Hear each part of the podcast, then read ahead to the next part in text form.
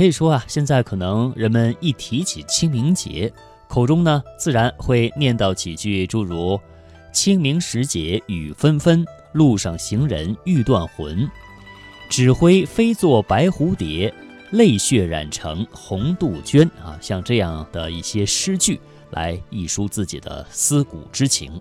但是呢，也有和这类诗句形成对比的，比如说“城中仕女”。艳妆亮饰，接踵连肩，翩翩游赏，以致画春箫鼓，终日不绝。哎，那从这句诗就可以听得出来啊，是有歌有舞，载歌载舞，互不抵物，可以说呢是浑然一体的。也许是介子推的传说影响力太大，以至于不少人以为中国从春秋战国时代就把寒食节和清明节混为一谈。而事实上，《旧唐书》所记载的寒食上木，礼经无闻，近代相沿，近已成俗。世庶之家以许上木地，编入五礼，常永为常事。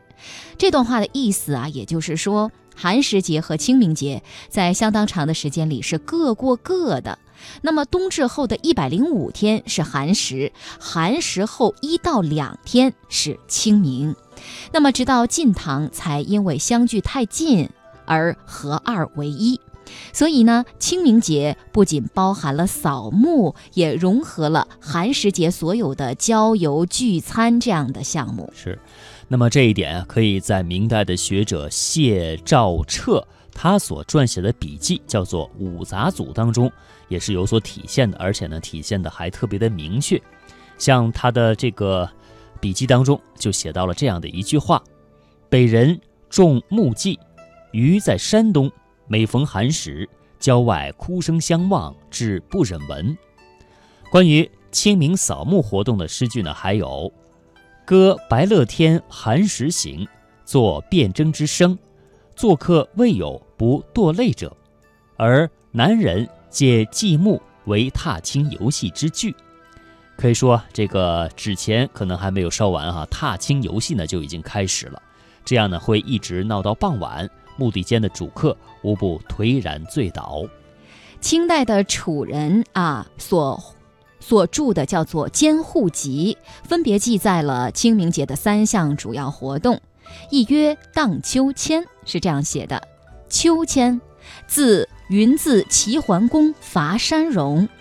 传其戏入中国，今燕齐之间。清明前后，此戏盛行。那据说这项运动本来是给汉武帝祝寿的一种表演，取吉祥之意，叫千秋。传来传去呢，就讹传为秋千。第二呢，就是说寒食，在这一天呀，不许生火做饭，是以积雨入灰焦者罪之。第三就是扫墓，是这样写的：清明前后，率子女长幼持生劳主钱、储钱，祭扫坟墓。虽至贫乏，亦被胡劳斗使，指挥满谷，哭声哀凄。